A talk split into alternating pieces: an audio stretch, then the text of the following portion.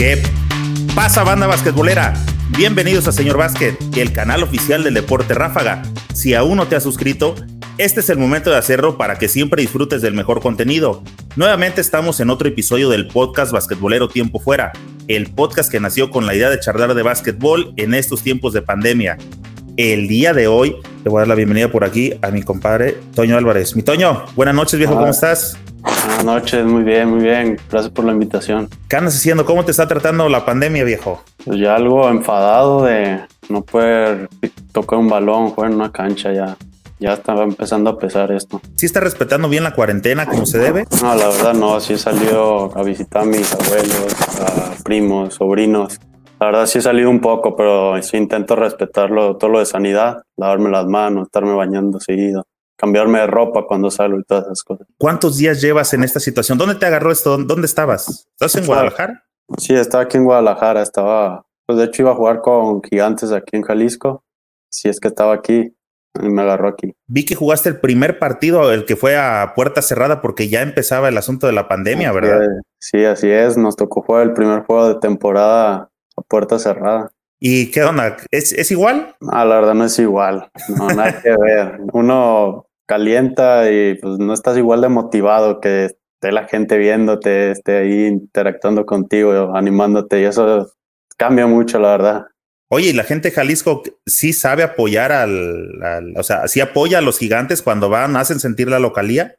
Sí, sí hacen sentir, la verdad. Sí, casi todos los partidos se llenan y tienen muy buena afición. ¿Qué crees que hace un jugador de básquet cuando tiene el, el respaldo del público atrás? ¿Qué hace de más o por qué necesita la gente? Te saca como el coraje, el dar el extra, Pone, estás cansado, pero la gente está ahí animándote, los ves felices y pues eso te hace como, ah, pues hay que ganar, hay que motivarnos y te da un extra tener la afición. Ahí me tocó ir a, andaba por la Ciudad de México y me tocó entrar al partido que hubo de capitanes contra aguacateros en el, el primer juego de la serie. El primer juego de la serie, viejo. Ahí estabas ya, ¿verdad? Sí, sí, me tocó jugar esa temporada. La verdad, un partido muy reñido, estuvo muy bueno, la verdad. Uno de los mejores partidos que he vivido. y fíjate que este, yo le andaba batallando porque ya tenía como programada mi salida de la Ciudad de México y dije, no, pues el partido empieza a tal hora, termina a tal hora, este, ya me voy sin problemas y que se va a doble tiempo extra, un poquito y pierdo el avión. Pero estuvo bueno, valió la pena, ¿a poco no? Sí, valió la pena, pero eh, no, es raro, ¿no? Que dices, bueno, un tiempo extra y me tocaron dos. Sí, pues casi nadie se las espera esas. Son partidos que muy pocas veces se dan. Oye, vamos platicando siempre que este, te decía hace ratito que traté de buscar material tuyo y encontré muy poquito, encontré un mini resumen de cuando estabas jugando en, con la selección mexicana en la sub-16, es un partido que está contra Argentina, ¿te acuerdas? Sí, de hecho fue un partido muy reñido. Y la cancha estuvo llena, nunca habíamos jugado con un gimnasio lleno. Pues jugamos el partido inaugural contra los de casa. De hecho estuvo ahí Mano Ginóbili. Yo creo también por eso fue los, los argentinos querían dar todo, demostrarle a gente así, ¿no? Que eran el eh, que estaban buenos para este para que fuera su representante, ¿no? Sí, estaría muy bien. Siempre cuando uno va a un torneo, siempre es difícil jugar contra el contra el anfitrión. Sí.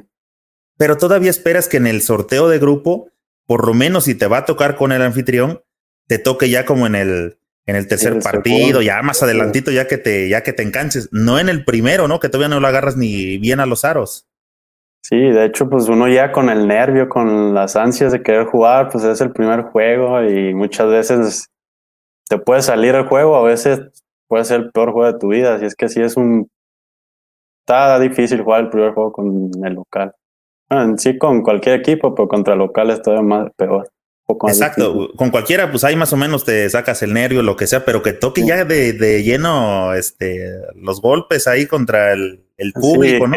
Que, sí, que la gente te esté ahí en contra, que te esté, ah, te marca una falta y la gente gritando al árbitro, a ti, no, así es muy diferente. Oye, ¿y qué tal la afición argentina? ¿Sí pesa? ¿Se siente? ¿Cómo, cómo se entusiasma con este rollo del básquet? Sí, la verdad sí, está muy cañón. Te, está todo el tiempo gritando, un ruidajo se escucha en la cancha. Oye, Toño, eh, vi por ahí un, algo de lo poco que encontré tuyo. ¿Empezaste en la primaria a jugar el básquetbol?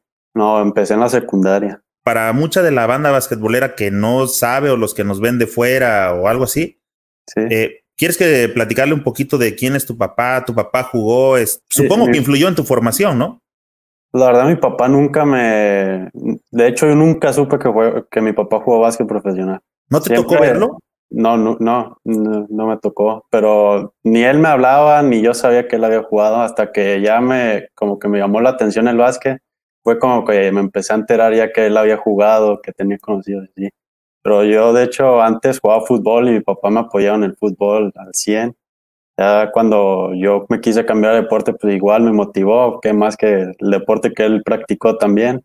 Y pues, digo, mi papá nunca me ha presionado por este, eh, por jugar básquet, ni por hacer, no sé, estudiar medicina, nunca me ha, me ha obligado a hacer algo. Siempre me apoya en lo que quiero hacer. Fíjate que eso eh, suena raro y a la vez suena este, pues chingón, ¿no? Que, que tu papá haya respetado como eh, esas decisiones y así de, ah, pues hay que se le dé a mi hijo si él quiere que juegue, ¿no? Pero regularmente te puedo decir que yo tengo amigos que cuando vamos a la cancha, y creo que así empecé yo, eh, más o menos así me acuerdo, de esas que acompañas a tu papá, te empiezas a ser amigo de los, este, de los, de los, demás. y en cuanto hay un tiempo fuera o, o un medio tiempo, agarras el balón y automático ahí es como empiezas a conectar tus primeros, este, ¿no? Tu, amor por este asunto. Pero a ti no pues, te tocó acompañarlo. No, es que este no fue mi caso. Mi papá ya cuando, pues yo cuando yo nací, mi papá ya tenía años de retirado. Él ya no practicaba tanto el básquet. Así es que, bueno, un, tiempo fue entrenador, pero la verdad no, no me llamaba mucho la atención en esos tiempos. Así es que fue muy diferente mi caso. Sí, y, y, por lo menos que dijera, ¿no? Con el, el, gusanito de decir, este, ah, pues conozco amigos del medio, dejen, este, empiezo a llevar al heredero como para ver si le gusta esto. No, no pasó nada, nada. No, de hecho, cuando yo inicié, inicié en, en la secundaria, llegué a jugar básquet, mi papá me apoyaba, pero nunca anduvimos buscando amigos de mi papá, así que, ah, oye, llévalo por favor, y así, no, yo me lo fui ganando, que creo que fue lo mejor que me pudo hacer mi papá por mí, porque así pues yo me estoy haciendo mi propio nombre, no quiero ah, que diga nada porque es papá de él, está haciendo estas cosas. No, quiero hacerlo por mi propio mérito. ¿Crees que ahorita que tocaste esa parte, crees que llega a influir, ya sea en tu caso o en, en el caso de algunos otros jugadores de fútbol o de lo que sea, el ser hijo de y sobre todo que traigas el mismo nombre? Pues en el básquet no lo he notado mucho, pero cuando jugaba fútbol, la verdad, sí, ahí sí se notaba un poco, porque era como que, ah, es hijo de tal jugador, este sí, y este no. De hecho, a mí una vez me tocó pasar por eso, porque era conocido de un jugador profesional.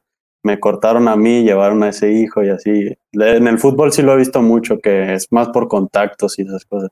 Pero en el básquet sí es, te lo tienes que ganar, nadie te regala nada. Muy diferente y referente a que el hijo sienta como el peso de, ah, es que mi papá fue, o sea, que en lugar de ser un apoyo, una ventaja, pueda ser algo contraproducente por el hecho de que de que digan, puta, mi jefe me dejó la vara muy alta, este, y que cada quien lo puedan estar comparando y comparando. ¿Crees que, ¿qué, qué crees que puede pasar ahí? ¿Es pues positivo, es negativo, se siente? ¿Qué, qué, qué pasa? Pues en mi caso sí es positivo porque yo me apoyo a mi papá de las vivencias, de las experiencias que él vivió. Pues me apoyo a veces cuando tengo estas dudas, pues voy con mi papá, oye, papá, ¿qué puedo hacer aquí? Y esas cosas. Y eh, de esa forma sí lo veo positivo.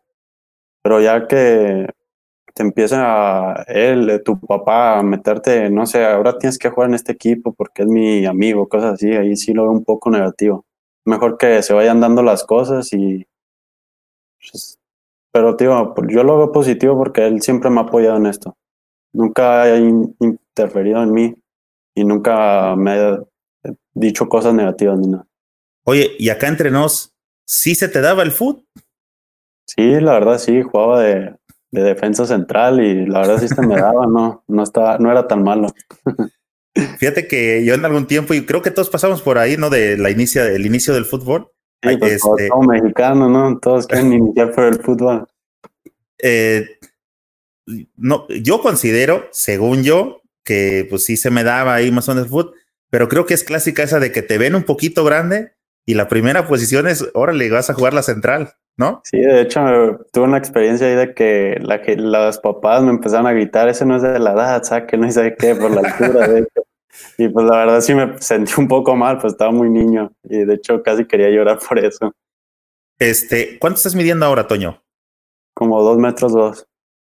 Eh, dentro de los estudios que, que, luego les hacen algún equipo médico o que está más apegado a un equipo profesional, ¿han calculado que vas a crecer más? ¿Hasta dónde se pronostica que puedes llegar? No, la verdad ya no creo que vaya a crecer ya. Ya, yo creo ya pasó mi etapa. ¿Dos qué dijiste? ¿Dos uno? Dos dos. Dos dos. Este, cuando andabas en ese trance de, de futbolero a que empezabas con el básquet, ¿cuánto medías? ¿Qué edad tenías? Mm, la verdad no recuerdo, pero yo creo ya fue en sexto de primaria. Doce. Sí, más o menos como doce años y ya estaba de la estatura de mi mamá, más o menos, como unos setenta. Y sí, ah, ya, ya, era grande para, para la primaria, ¿no? Sí, ¿Sí estás ahí, Toño? Sí, sí. Aquí es que se medio logueó la, la máquina. Este. Ajá, ya medías como unos 70 entonces. Sí, más o menos. Sí, hasta casi el tamaño de mi mamá.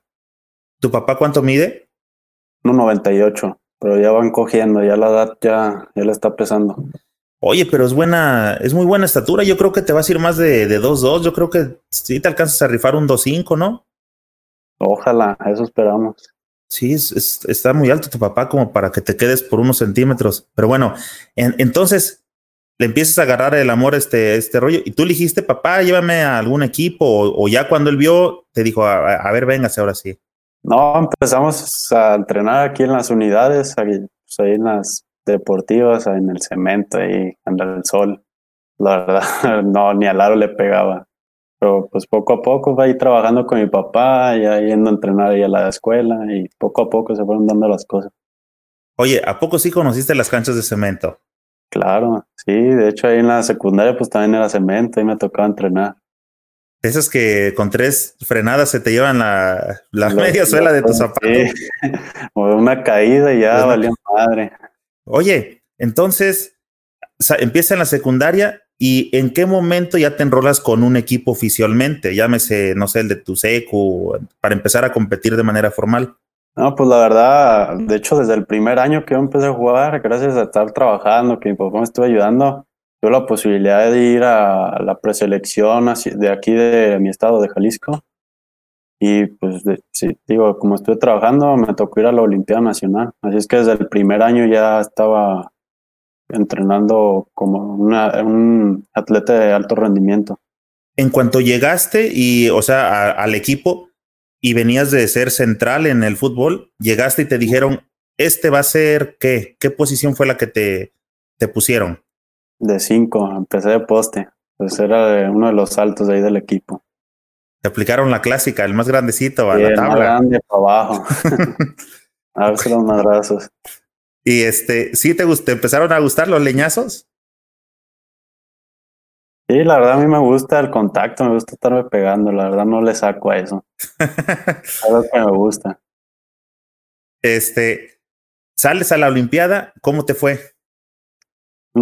Para ver si nuestro primer año, porque muchos era nuestra primera Olimpiada, nos fue bastante bien. Sacamos el tercer lugar. Ah, bastante bueno. ¿Quién los eliminó? Eh, Brian Urrutia, Chihuahua. Con Chihuahua. Ah, eres parte de los clientes de Brian. Este, por acá la otra vez se, reportó, cuando estaba Brian, se reportó uno que le dijo: Voy a jugar contra ti en aquella Olimpiada, en aquella Olimpiada y en aquella Olimpiada y en todas nos ganaron. Creo que vas a ser parte de esa. No, nosotros no nos eliminó en esa, en mi primera Olimpiada. Ya la segunda no me tocó jugar contra él. ¿Subió de categoría? Sí. O Sí, creo que sí, o no recuerdo si quedaron eliminados, la verdad. ¿En qué momento, después de estar eh, participando en las Olimpiadas, eh, no sé, ya se acerca alguien y, tienes tu primer llamado para, para preselección o selección? ¿Empezaste con la sub 15? Sí, con la sub 15. Pero eso ¿Cómo, fue, ¿Cómo el contacto, compadre? Eso ya fue hasta la tercera Olimpiada que jugué, en la que fue en Jalapa. Ahí ganamos el oro y pues nos llamaron a cuatro de Jalisco y ahí fue cuando, bueno, terminando la Olimpiada nos dieron la medalla y todo y afuera nos dieron nuestro papel que habíamos, llamado, habíamos sido llamados a la preselección y pues así fue. Hasta mi tercera Olimpiada fue cuando tuve contacto con la selección. ¿Qué jugadores te tocaron en esa camada? en esa mm, primera selección sub-15. Me tocó Diego Willis, Moisés Andriasi, eh, Javier Rex, Landín, eh, Gulli, Chavo Martínez, pues varios que todavía siguen jugando, algunos en profesional, otros en Estados Unidos y pues otros aquí en la liga, en la AVE. ¿Qué torneos jugaste con la sub-15, compadre? No, no, el centro básquet. ¿En dónde fue? Ese fue en Panamá. ¿Y cómo les fue ahí? Nos fue súper bien, nos trajimos el oro. Le ganamos a Puerto Rico por tres puntos en la final. Ah, qué bien. ¿Y a ti en lo particular cómo te fue? Te voy a ser sincero, la verdad no recuerdo muy mucho de pues, cómo fueron mis estadísticas, pero creo que fueron buenas. La verdad no recuerdo mucho. ¿Y seguías jugando de cinco ahí? ¿Eras pivot? Sí, todavía seguía jugando de cinco ahí. Te pregunto porque yo me acuerdo que te vi jugar en ya últimamente, pero no te vi como, como cinco. No, es que mi papá, como también digo, él me ha dado muchas. Pues me ha apoyado porque él también no era, no era muy alto y era de cinco, siempre lo metían de cinco. Y ya cuando iba al profesional se dio cuenta que, pues la verdad, no la iba a hacer tanto que ahí abajo. Pues él empezó a tirar y hacer la de tres y a mí hubo un momento en el que me dijo, ¿sabes qué? Si tú quieres jugar profesional, tienes que empezar a botar, a tirar, a salirte un poco más, porque si sigues de cinco, la verdad no, no vas a crecer mucho ahí abajo. Sí, y, no, y, y ahorita que hay votadores de tu estatura, ¿no? Sí, ahorita cualquiera de arriba de dos metros puede estar jugando de votador, así es que ahorita el básquet ha cambiado mucho y sí, es muy diferente antes, ¿no? ¿Viste con esa camada entonces de eh, sub 15, salen campeones. Después del sub, del sub 15 que sigue, el FIBA Américas, ¿verdad? Del, perdón, Centro Básquet. No, tocó el, el premundial. ¿Y cómo ese fue el de Argentina que comentábamos? Sí, ese fue el de Argentina, así es. ¿Qué pasó ahí? ¿Quién estuvo en su grupo? Estuvo Argentina, Canadá y Venezuela. Uf. Estuvo pesado nuestro grupo. ¿Cómo, ¿Cómo, se plantearon eh, el, el, grupo para poder avanzar? ¿A quién sí le vamos a pegar? quién sí nos va a dar una chinga y con quién nos vamos a sacar un tiro. ¿Cómo lo plantearon? Pues no lo planteamos. Es que como yo venía de España, la verdad no me tocó muy, mucho la concentración, no estuve una semana, así es que la verdad creo que me hizo falta un poco más de tiempo haber entrenado con ellos para haber hablado, haber hablado todo eso. Perdieron con Argentina, eh, ¿cómo, ¿cómo les fue? ¿Canadá también? Canadá y le ganamos a Venezuela en nuestro grupo, pero pues ya no nos daba para pasar. Sí, por eso te preguntaba del planteamiento. Dije, a Venezuela le tenían que dar sí o sí. Y a Argentina. Y, cualquiera de. No, es que, bueno, se me hacen buenos a mí los argentinos, la verdad. ¿Cómo, eh, cómo sentiste la diferencia entre canadienses y argentinos? Ah, diferente la masa muscular, son diferentes atléticamente, sí, sí se nota.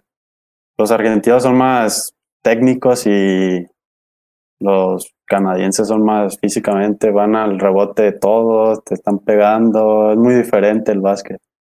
¿Crees, ¿crees que son más tácticos? Sí, los argentinos sí. ¿Y, y de eh, cuestiones de estatura? ¿Los veías parejos? ¿México se veía, se sentía parejo?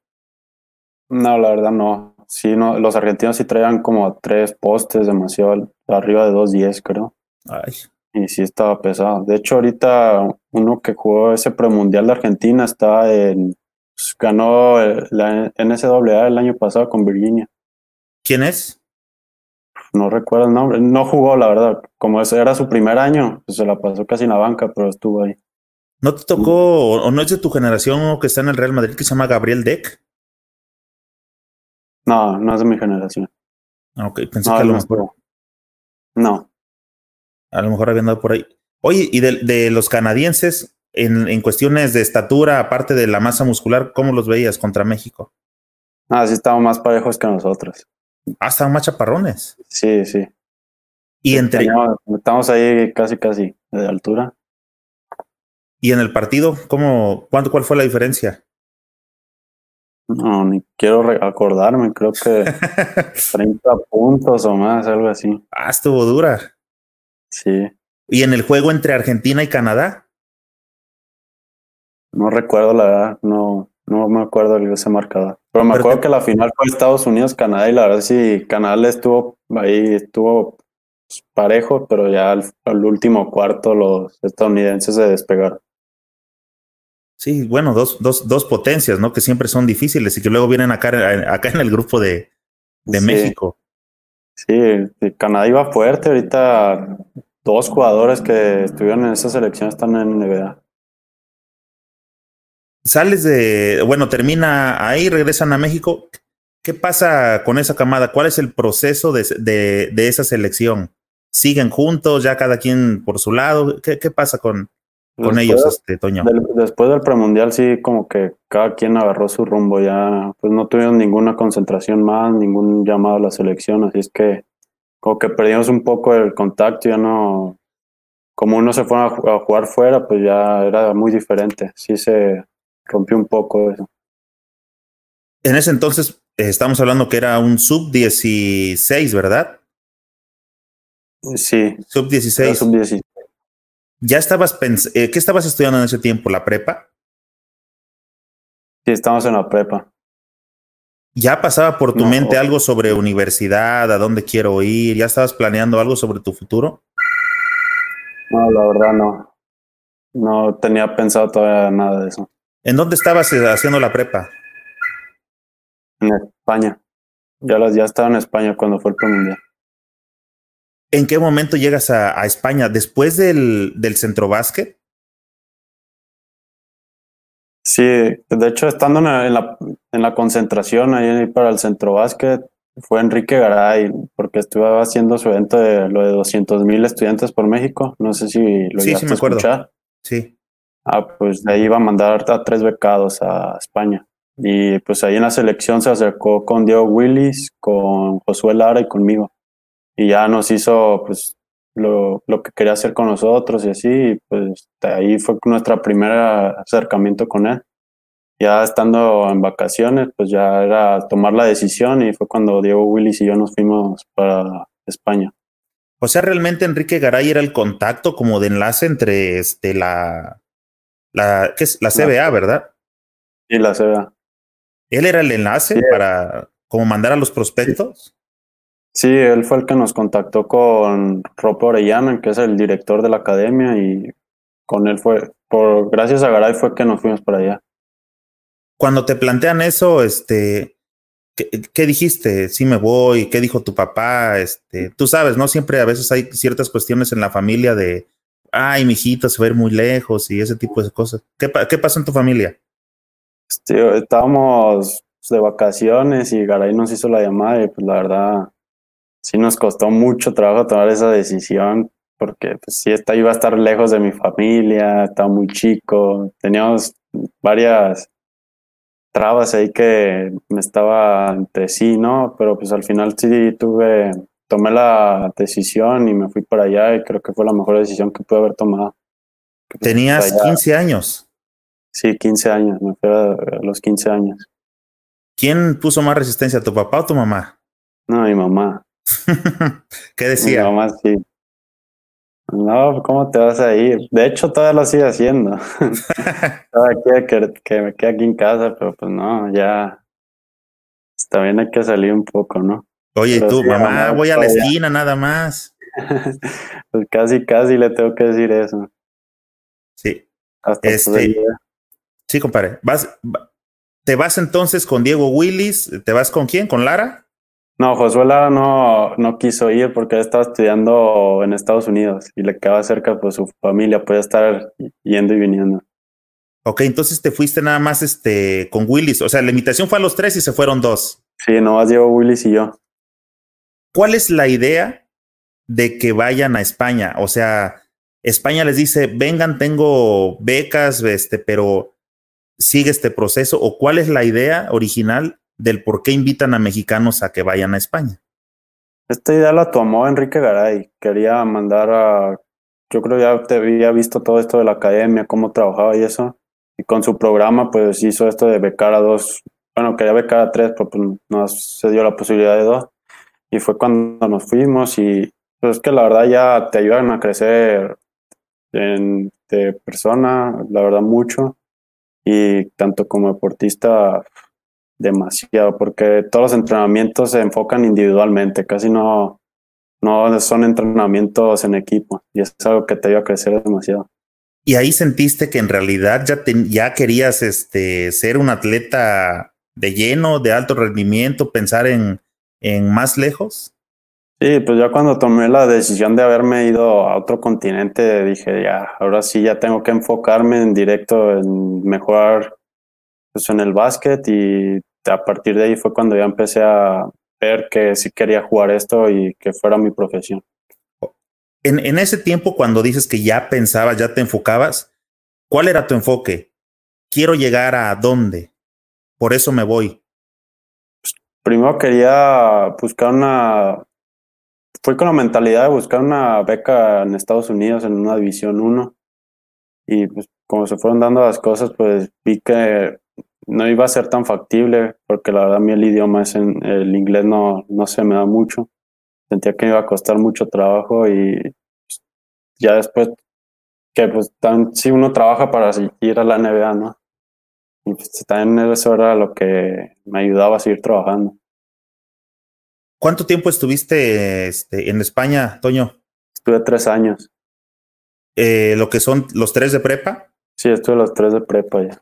¿Y ya no hay alguna forma de que sigan en España? No sé, que te, que te ve que una universidad española o ya no hay continuidad en ese programa de Canarias? No, ya, ya terminando la prepa ya es, tienes que jugar profesional. Es que hay como cuatro ligas allá profesional que está la EVA, Le Poro, Le Plata y la ACB. Es que tienes que buscar pues, un equipo. que te agarre y está estudiando aparte. Pero también la competencia es, este, fuerte, ¿verdad? De cualquiera de las ligas menores. Sí, se sigue peleando mucho, la verdad, hay mucho nivel allá. Muchos empiezan, de hecho, desde EVA. Eh, ya jalan a gente de 16, 17 años que empieza a fobiarse ya en torneos profesionales. ¿Y en qué, en qué ciudad estuviste exactamente? En Gran Canaria, en las islas. En las islas. Eh, eh, ¿Es diferente Gran Canaria a, la, a Santa Cruz de Tenerife? No, es muy parecido. De hecho, están muy cerquita las dos. Son, es, es, otra isla, ¿verdad? Santa Cruz. Sí, está Tenerife también, Lanzarote, La Gomera, El Hierro. Hay varias islas ahí cerca. Están todas pegadas. Entonces terminas y no, no sucedió alguna oportunidad o desde allá te contactaban alguien de Estados Unidos para que pudieras venir a NCAA? Sí, de hecho, el director de ahí, Rob Orellana, él estuvo de asistente en la Universidad de Las Vegas. Ganó una, creo que tiene un anillo de la, ganó una, no sé si una NCAA o algo así, pero tiene un anillo de la universidad y pues él te contacta, él tiene muchos contactos en universidades de Estados Unidos, de hecho hace sus giras y hace como varios, intenta juntar equipos y ir a jugar contra ellos para que ahí haya visores y así. Para que se pueda mostrar. Sí. Y nos lleva, nos lleva a torneos así donde hay muchos visores, muchos jugadores que la verdad tienen mucho futuro. Y eso es lo que hace Rob Orellana. O también se la pasa mandando videos a, entrenadores que dicen, estoy interesado en tal jugador, o sea, pues yo creo estas características son de él, así es que te graba y se los manda. Y, y es el contacto que teníamos ahí en la CBA. ¿Y qué pasó? ¿Nadie se interesó, este, Antonio Álvarez, o por qué no hubo acercamiento? ¿O de quién? ¿Alguien se acercó contigo? ¿Alguna universidad? Sí, tuve ahí como tres propuestas. tuve una del Junior College, pero no me gustó mucho. Otra en División 1, División 2, perdón, en Florida y una División 1, creo que en Nueva York. ¿Y qué pasó? ¿No te convenció ninguna? No. ¿Por qué? ¿Qué, buscabas, este Toño? Ay, que tío, a mí la verdad el idioma no, mm, no se me da mucho y siento que iba a ser muy pesado para mí estar estudiando. ¿Fue una limitante entonces? Sí. Ok, ahí te voy a dejar respirar, que te eches un traguito de agua. Nos quedamos en el, en el, en el tu etapa colegial. Y vamos, voy a, a, pasar por acá algunos saludos. Por acá, mi compa Abraham. Dame chance, compadre. Vamos llevando un orden y al ratito, este, recuérdame tu pregunta porque si no, luego se me va escondiendo. ¿Sale? Uh, a ver en cuál me quedé hace rato. Dice Jesús Álvarez que eras buen defensa central. Claro, es mi tío. Así es que él sabe. sí, me sí le tocó verme jugar. Dice Sinue Yepe, saludos, Toñito, capitanes, desde el, supongo que Ciudad de México. Sí, es, es, de Querétaro, pero es un gran aficionado de capitanes. Un saludo a Sinue. Eh, por aquí anda Enrique Palmita González. Saludos, Toño, y a tu papá. Saludos, Enrique, y ahí yo le mando el saludo a mi papá.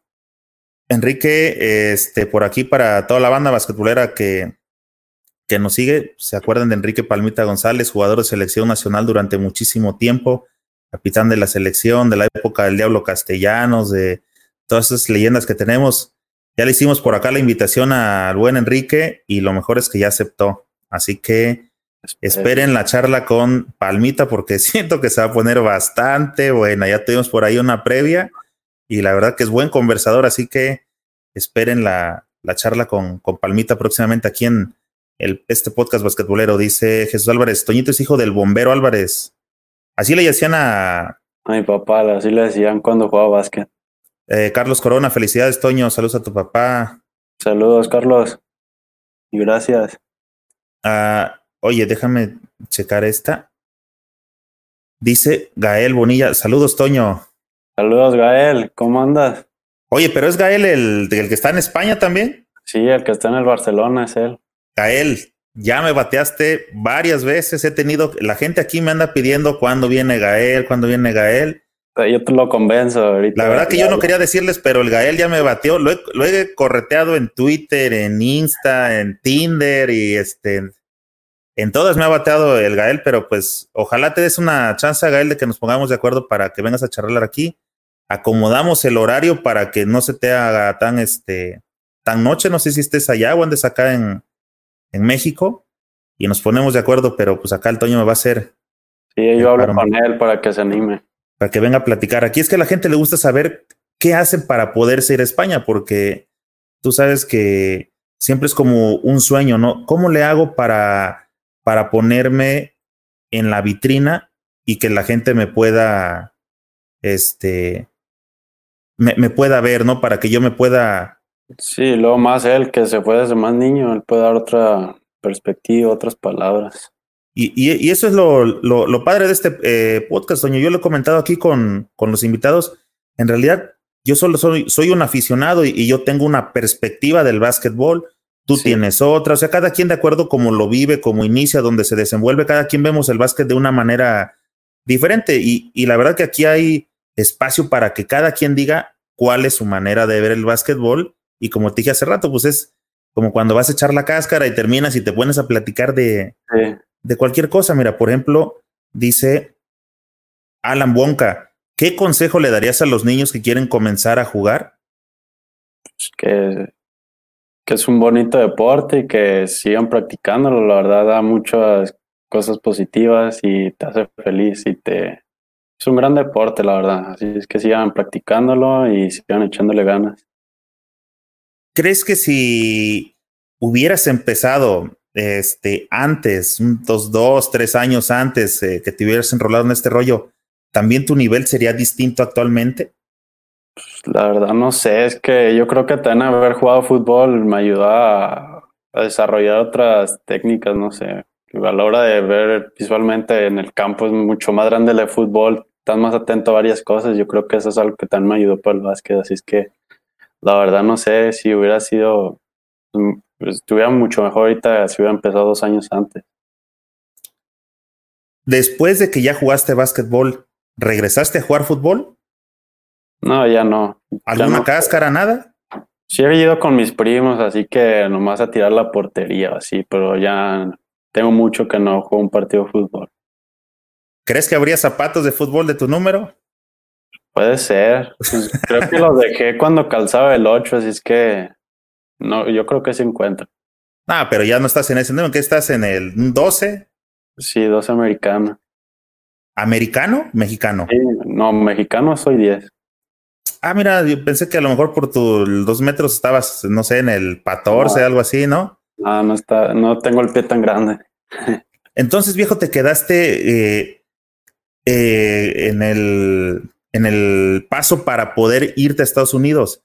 Si, por ejemplo, dices que cuando te fuiste a España ya tenías el enfoque de que querías buscar una universidad, dentro de ese enfoque no te nació así como, tengo que empezarle a machetear para, para este, con la cuestión del inglés que siento que no se me da o iba a ser necesario.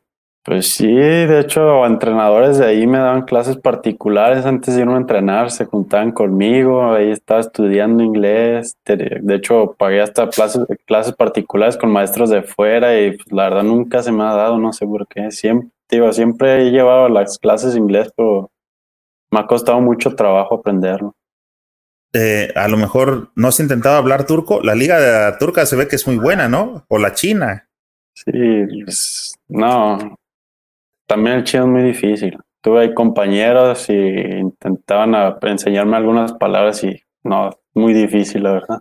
Entonces regresaste directamente de, terminaste España, eh, ¿no trataste de buscar acomodo allá en algún equipo? Estudiar y, estudiar y jugar, perdón. No, ya no busqué allá en España.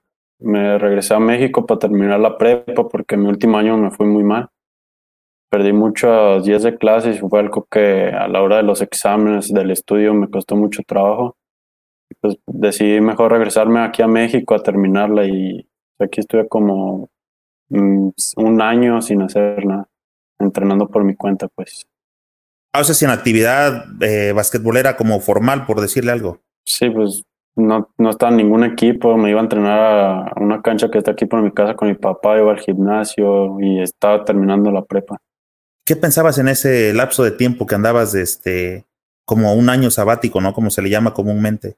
Sí, pues que ya quería regresar, ya estaba viendo a ver qué iba a ser en mi futuro, que, si quería estudiar, si quería jugar profesional, fue algo que pues, ese año fue para haber crecido más. O sea, en ese año sí te sirvió como de descanso para replantearte que sí querías. Sí, de hecho sí, venía de una lesión de allá de España, tuve un, es 15 casi de tercer grado. Y pues, la verdad seguía todavía muy adolorido el tobillo. Estuve como otros tres meses aquí en México sin poder hacer nada porque me molestaba. Hasta que me tuvieron que inyectar algo fue cuando el tobillo como que se relajó y de ahí ya no he tenido molestias. Y a partir de ahí pues ya empecé a entrenar. Oye, pero aunque sea en las ligas este, locales, ¿no, ¿no te recibía algún equipo como para estar jugando algo localmente y que no perdieras ritmo o no quisiste acercarte? No, sí jugué dos partidos aquí en la liga pues, que está aquí en la cancha donde voy a entrenar, pero pues, la verdad no, no me llamó mucho la atención. ¿Por qué te, te este, leñaba mucho? Y es muy diferente, la verdad, y no, no estaba acostumbrado a jugar así acuérdate que dicen que este, tú te puedes ir del barrio, pero el barrio no puede salir de ti. Eso sí. pero pues luego no me puedo acostumbrar. Ah, terminas entonces ahora sí la prepa. ¿En qué universidad? qué sigue? ¿A dónde te vas? ¿Entraste a alguna universidad?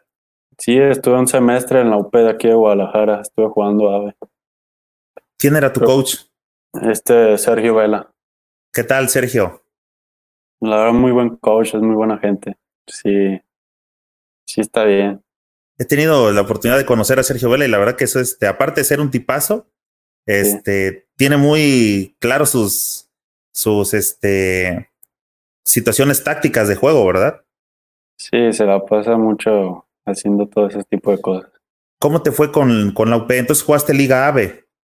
Sí, jugué un semestre. ¿Qué estabas estudiando? Mercadotecnia, administración y mercadotecnia. ¿Y por qué nada más un semestre, compadre? Porque el siguiente semestre, sí lo, lo inicié el siguiente semestre, fui como casi un mes. Y ahí fue cuando Capitanes me buscó y me llamaron para ir a hacer los tryouts. Y ahí ya estando en los tryouts fue cuando me ofrecieron que si quería jugar y así. fue cuando decidí dejar la universidad e irme a jugar por allá. ¿Hace cuántos años fue eso? ¿Dos? Eh, no, apenas. ¿La temporada este, pasada? La temporada pasada fue eso. Ah, es que me quedé sacando como la de la suma de, de los años, pero regresaste y quedamos que perdiste uno, ¿verdad? Más el otro, por ahí viene este. Sí, emparejando con tu edad. Creo que otro semestre más. Perdí como año y medio para entrar a la universidad. Y, y este, ¿cómo te fue con capitanes? La verdad me fue muy bien, me ayudó mucho a crecer como deportista. Ya vi las, la perspectiva de cómo es en el profesional, todo lo que tienes que hacer, que es muy diferente a jugar en la liga universitaria. Necesitas muchas más cosas y me ayudó mucho a crecer. Por ejemplo, ¿qué hay de diferente de un universitario a un profesional? Pues, más que nada, primero los horarios son muy diferentes en el, en el, universitario pues tienes tus horas de clases, una hora fija de entrenamiento. Y pues también ahí le estás batallando que a la hora de ir a pesas o así por la escuela te, te quita mucho tiempo y ya en el profesional pues es como quien dices tu trabajo. Ya estás enfocado en el deporte a tal hora te pueden llamar que para ir a autógrafos para ir al gimnasio para ir a entrenar. Pues te cambia la vida ya siendo jugador profesional o sea, ¿crees que tienes que estar como más disponible respecto al equipo y a cualquier situación que se ofrezca? Sí, en el profesional sí, porque no sabes a qué horas te pueden llamar para ir a entrenar o para, digo, ir a dar autógrafos o tienes que ir a una entrevista. Si es que sí tienes que estar muy al pendiente de eso. Eh, la alimentación, los cuidados que tienen, también son diferentes de un universitario a un profesional. Sí, pues como te digo, es como ya es tu trabajo, tienes que estar físicamente bien, tu alimentación bien, dormir dormirte temprano para estar descansado el siguiente día. Es que si tienes que cambiar tu, tu vida, pues, todo lo que hacías antes. Oye, por ejemplo, hace rato hablamos de este, que cuando llegaste a España sentiste los entrenamientos más personalizados. Cuando regresas otra vez a la universidad, ¿qué encuentras de diferente nuevamente con los entrenamientos de allá, los entrenamientos universitarios mexicanos? Ya cuando regresé acá, pues ya, tío, estaban más enfocados en el equipo, ya que jugadas o puro tiro ahí entre en parejas o así.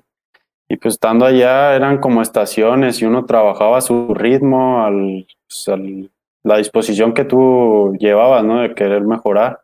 Pues llegando aquí, pues ya es diferentes. Los entrenamientos son como que un poco más relajados, más en equipo, hay más pautas, son menos cansados. O cuando estabas en España, ¿te seguían poniendo de 5? ¿Seguías funcionando de 5? No, ya empecé a jugar de 4 y poco a poco me, pues me ayudaron a mejorar mi bote y tiro. Y cuando llegas a México, que te preguntaron, ¿qué juegas? ¿Qué dijiste? Soy, soy dos. No, ya ahí con Vela ya le dije que pues, quería jugar ya de más de tres, pero pues que no pasa nada si que podía jugar tiempos en el partido de cuatro. ¿Y sí te dio la oportunidad? Sí, sí jugué varios partidos de tres y digo, después rotaba al cuatro, así es que pero sí me dio la posibilidad, la oportunidad de seguir mejorando como jugador de tres. ¿Qué parte de cuando te fuiste a España crees que fue la que mejoraste?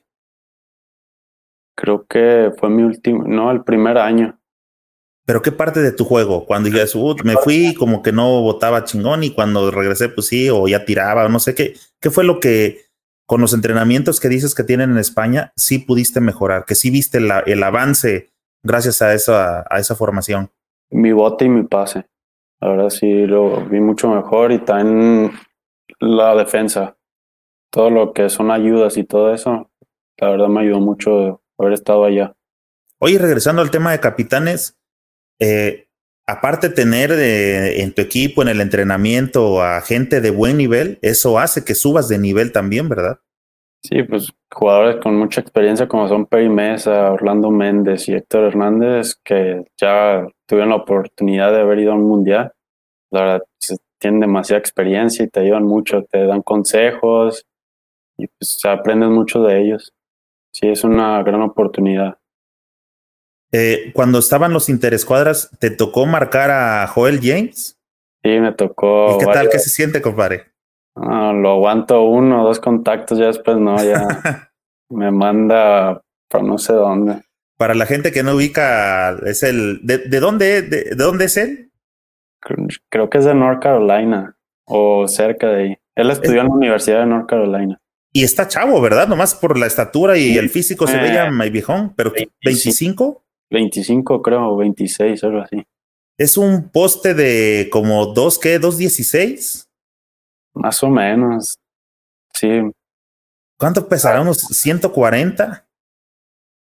Yo creo, si no que un poco más. Sí, está muy pesado. Es un poste que sí se ve muy dominante, tiene un físico, es muy, muy, muy ancho y se mueve y le gusta también este, la candela en los tableros, ¿verdad, este Toño? Sí, de hecho, Tan es una gran persona. Él me ayudó mucho en mi etapa que estuve con Capitane. Él después de los juegos, pues me daba consejos, salíamos a cenar y así. la verdad le aprendí mucho a él también. Oye, en este tipo de equipos, este, ah, perdón si te iba a preguntar, ¿tu carta sigue perteneciendo a Capitanes? Sí, todo pertenece a ellos. O sea que tú dentro de tus opciones ahorita estás entrenando, te estás tratando de mantener para ver si puedes que este, integrarte a la plantilla que va para G Sí, pues sigo entrenando. Pues mi primera opción, lo que yo busco es entrar a G-League. Si no se da, pues seguir mejorando en la Liga Nacional, seguirme fogueando y esperar a que llegue mi tiempo. ¿No has parado ahorita entonces? ¿Qué has hecho esta cuarentena de actividad para no este, romper el ritmo? Pues he comprado ahí ligas, unas barras y he estado haciendo pues, físico aquí en mi casa, un poco de bote, pues lo que se puede, porque pues, la verdad no hay mucho, no hay canchas abiertas, así es que no he tirado al aro pues, todo lo que llevamos de cuarentena. Oye, yo te he visto, este, me refiero a tu físico, y todavía siento que te hace falta este galleta. ¿Tú lo sientes? Sí, es lo que estoy haciendo ahorita. Quiero aumentar más de masa muscular porque sí, fue algo que noté cuando empecé en el profesional, que sí me faltaba más, más fuerza. ¿Cuánto estás pesando para tus dos metros? 95 kilos. ¿Y cuál es la meta? ¿Los 100 siquiera? Sí, llegar a los 100, pero de masa, pues, no. No de tacos. No, Llegar, físicamente bien. No de pura torta ahogada y, este, su refresco, ¿no? No, nada de eso. Ni tejuino, ni nada. Nada. Este. Oye, fíjate que no sabía eso y es interesante de, de que sigas perteneciendo a, a, capitanes. Entonces, de capitanes, ¿cómo es que vas a parar a, a Cibacopa, a Gigantes este torneo? ¿Vas a préstamo? ¿Vas para precisamente como para tratar de madurar, de, ¿Cuál es la idea de que vayas a, Gigantes? Pues que en Gigantes iba a jugar ahorita como juvenil y pues, siendo juvenil, sabes que tienes tus 10 minutos del segundo cuarto seguros. Pues fue algo que pues, me ayudó, que me convenció a firmar porque sabía que con estos 10 minutos y quién sabe un poco más de minutos, pues me iba a ayudar a seguirme fogueando y llegar mejor a los capitanes y seguirme creciendo como jugador. Eh, esa regla de juvenil en Cibacopa, ¿hasta qué edad es? Hasta los 21 años. Ah, ese es, tu límite de juvenil. ahorita ya es mi último año como juvenil. Bueno, eh, digo, todo lo que comento aquí es de aficionado. En realidad no sé cómo está el negocio atrás, pero quiero pensar de, de lejos que para todos les convenía, ¿verdad? A ti te convenía. Eh, Gigantes cubría una plaza con alguien que ya tiene experiencia y por otra parte Capitanes decía, ahí les va para que le ayuden a foguearse. O sea, pienso que era una relación ganar-ganar. Sí, pues la verdad ahí a ganar todos. Y más, Gigantes también iba a ganar, pero soy de aquí, de Jalisco, mucha gente me conoce. Quieras o no, la gente cuando va a los partidos, pues dice, ah, mira, pues yo conozco a él, jugó aquí en tal cancha y también empiezas a jalar gente por ese lado, ¿no? Ese es un tema de que yo he comentado en algunos podcasts y en otros videos de que creo que a los equipos del básquetbol mexicano le hace falta de pronto eso, tener jugadores locales para que haya, exista ese arraigo del equipo, esa química que hay con la ciudad como lo tiene eh, capitanes con la gente de, del distrito o de la ciudad. Sí, es que eso ayuda a que la gente se sienta como identificada con el jugador. Porque si traes a extranjeros, pues mucho, la verdad, mucha gente aquí pues, ¿y, ¿y quién es, no? Pero en cambio va un local o un mexicano ya de selección nacional de nombre, pues ya dice, ah, pues voy a ir a ver a él, quiero pues, irme a tomar fotos así. De hecho, ahí en Capitanes sí lo notaba mucho. Cuando íbamos a jugar que a Aguascalientes, de hecho aquí a Jalisco, la gente le pedía fotos a Orlando Méndez, a Peri y a Lector. Pues, son gente que fue en la selección, fue al mundial. Pues, eso quieras o no, sí, sí jala la gente. Sí, claro, existe, este, digo, esa, esa química, hay, hay ese, ese rasgo. Te comentaba hace rato cuando iniciamos, este, perdón, ya ves que voy saltando de un lado a otro, pero te dije, son conversaciones de camaradas, no, no me dedico a este rollo.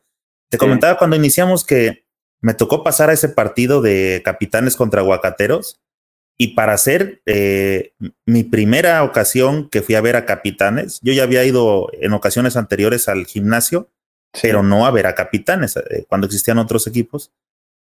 Y ver a la gente súper conectada, todos con la playera bien puesta, el azul rey se ve chingón, este, en la playera, todos con la sudadera, este, las, las mantas, había bufandas, todos súper metidos con el equipo, pero, pero duro a morir, haciéndole sentir a este, al rival que habían llegado a la casa de capitanes. Sí, pues yo creo que es una de las aficiones mejores de aquí de México, la verdad.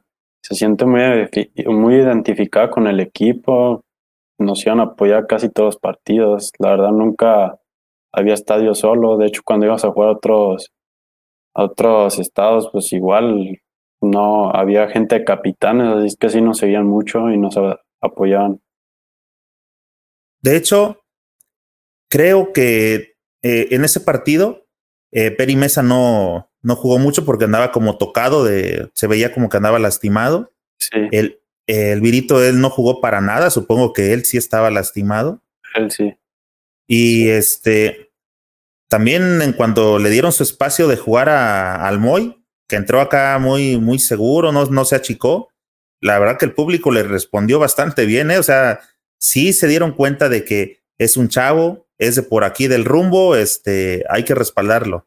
Sí, sí, se nota mucho. La verdad nos apoyaron a casi todos del equipo nos mandan mensajes de ánimos. Digo, es una afición que la verdad se siente muy identificada con el equipo y pues está ahí en las buenas y en las malas. No sé si tú lo, lo percibas así, te voy a comentar cómo lo percibo yo. Yo he platicado aquí con, con Ramón Díaz, con tu coach. Ya platiqué por acá con el, con el Moy también. Y es una opinión personal. Yo les digo que yo considero que Capitanes no solamente, ahorita es el equipo de la Ciudad de México, sí. pero la gente en México tiene desconocimiento de qué es la G-League, quiénes participan, no saben quiénes, ¿no? Pero yo creo que ya cuando se empiece a acercar, que pase esta situación de la pandemia y empecemos a hablar de, de G-League, yo ya tengo un especial preparado sencillo para que la gente lo pueda entender y sepa cómo va a estar este, funcionando este rollo. Sí. Eh, la G-League o más bien capitanes, no va a ser el equipo de Ciudad de México, va a ser el equipo de México. Va a ser el equipo al que todos vamos a estar apoyando porque lo vamos a ver enfrentarse contra equipos de Estados Unidos a un nivel este semi NBA. Sí. Pues sí, como dices, eso va a ser un equipo de México, no importa que sean aficionados de Soles, de Fuerza Regia, de Panteras, pues la verdad pues, como quien dice, están, están representando a todo México, muchos de todos esos aficionados pues van a estar apoyando ahí, van a querer ir a, todos a partidos a la Ciudad de México, yo supongo que van a que estar viajando a ver juegos porque pues es otro nivel, ¿no? Y, y no solo de, como dijiste, de soles o de panteras, o sea, incluso los estados que no tienen este equipo de básquetbol, creo que se van a, a poner la camisa o la camiseta, el jersey de, de capitanes. Sí, yo, yo creo que pues va a ser una experiencia nueva para todos los basquetboleros de aquí en México, ¿no? Que vengan jugadores, pues como dices, de segundo nivel de la NBA, es algo que nunca se ha visto aquí en México. De hecho, cuando México juega contra Estados Unidos o así, los estadios se llenan, pues es algo parecido. Exacto, va a ser algo parecido. Y por si no hay mucho conocimiento, y, pero ubican más o menos eh, la gente que nos está checando este podcast, para que se una idea, la gente que ha jugado esta liga de G League, la otra vez platicábamos con Ramón precisamente, ha salido Alex Caruso, el que ahorita ven jugando con LeBron, viene de G League. Sí. Este, CJ McCollum de los Blazers de Portland viene de jugar G League. Este, Rudy Gobert de. ¿De quién es compadre? Del Jazz de Utah. Acaba de, salir también de aquí. Pascal, ah, que fue campeón el año pasado. Pascal Siakam, la estrella ahorita de los Raptors que dejó ahí abandonada a Kawhi. También viene de jugar de la G League. Entonces, y varias estrellas que han salido en la NBA vienen de esa Exacto. El nivel que hay en G League no es cualquier cosa. Aparte de que en esta, en este próximo torneo, hay varios seleccionados o los que iban a ir al draft sí. de novatos. Uno de ellos que se brincó la universidad, como lo hizo este en su momento Kobe. Sí. sí. Eh, les están armando, eso es lo que sabe hasta ahora, que le están armando un equipo como especial para competir en la G League. Sí, sí, he visto eso. pues yo creo lo, lo veo bien, la verdad. O sea, lo, lo, que le quiero dar a entender a la gente, y bueno, tú lo sabes, pero en realidad aquí toda la afición es, imagínense que en una de esas capitanes recibe al equipo de, de novatos de la G League los que les están viendo que como las futuras estrellas, o sea, es como si se viniera a dar Zion, ajá, ese tipo de jugadores, vamos a tener la, por, la oportunidad, la posibilidad de, ir a disfrutar un partido entre México contra la selección de la G League o de novatos. Creo que eso va a ser bastante bueno y ¿ya te estás preparando para eso, mi Toño? Sí, tío, ahorita estoy entrenando para para crecer como jugador y también físicamente, pues imagínate con este peso, con este físico, enfrentarme con un Zion. La verdad ahorita pues no tengo con qué competirle mucho. Y es que sí me estoy preparando en ese aspecto. Viene, hay un chico que se llama Jalen Green, que es el que, este, el que rompió esta situación, que ya no va para universidad, viene a jugar solamente un año a la G League y, el año siguiente vuela para NBA. Hay que ver el nivel que, que debe traer, ¿no? Sí, pues, para que hagan eso, pues, y para todo lo que están viendo en todo eso, la verdad es un futuro muy grande para ese jugador. Y es algo que también a nosotros nos ayudaría mucho. Imagínate jugar contra ese tipo de jugadores. Nos ayuda a foguearnos también para ya torneos internacionales. Sí, claro, es lo que platicábamos hace rato, Toño. Este, el, hecho de que hayas estado compartiendo entrenamientos con, con Peri, con Orlando, con Rigo Mendoza, que el flaco en lo particular se me hace un jugadorazo, ¿no? Este, Andújar también. Andújar, que los andes correteando ahí en la duela, pues claro que te despierta habilidad de pierna o a ver qué, este, cómo le, cómo le haces, ¿no? Sí, sí, pues te ayudan en todos los aspectos, te ayudan dándote consejos, entrenando con ellos, compitiendo todo eso te ayuda a crecer mucho. ¿Qué posición estás jugando actualmente con capitanes? O en el último torneo, ¿qué jugabas? ¿Tres? Estaban tres y cuatro, estaba ahí. De repente me metí a tres, luego de cuatro, así es que pues, variaba. ¿Cuál crees que es el área de oportunidad que Toño debe trabajar para seguir manteniéndose en buen nivel con capitanes? Jugar de tres, mejorar más mi bote y Sí, mejorar mi posición de tres. ¿Y qué te pedía especialmente Ramón cuando entrabas a, los juegos? Claro, sé que cada juego es diferente, pero en general, ¿qué te decía? ¿Qué, qué, le pedía el coach a, Toño? Pues que defendiera que, que si tenía una posibilidad de tirar, que la, la, tomara. Y pues más que nada que, me, que tuviera confianza en mí. Pero déjame buscar por acá una pregunta que vi desde el inicio y creo que ahorita la vamos a meter. Mira, ahí te va.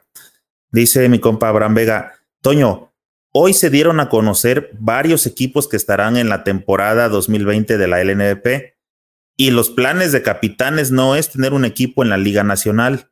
¿Vas a luchar por un lugar en Capitanes G League o vas a buscar un nuevo equipo para la LNVP?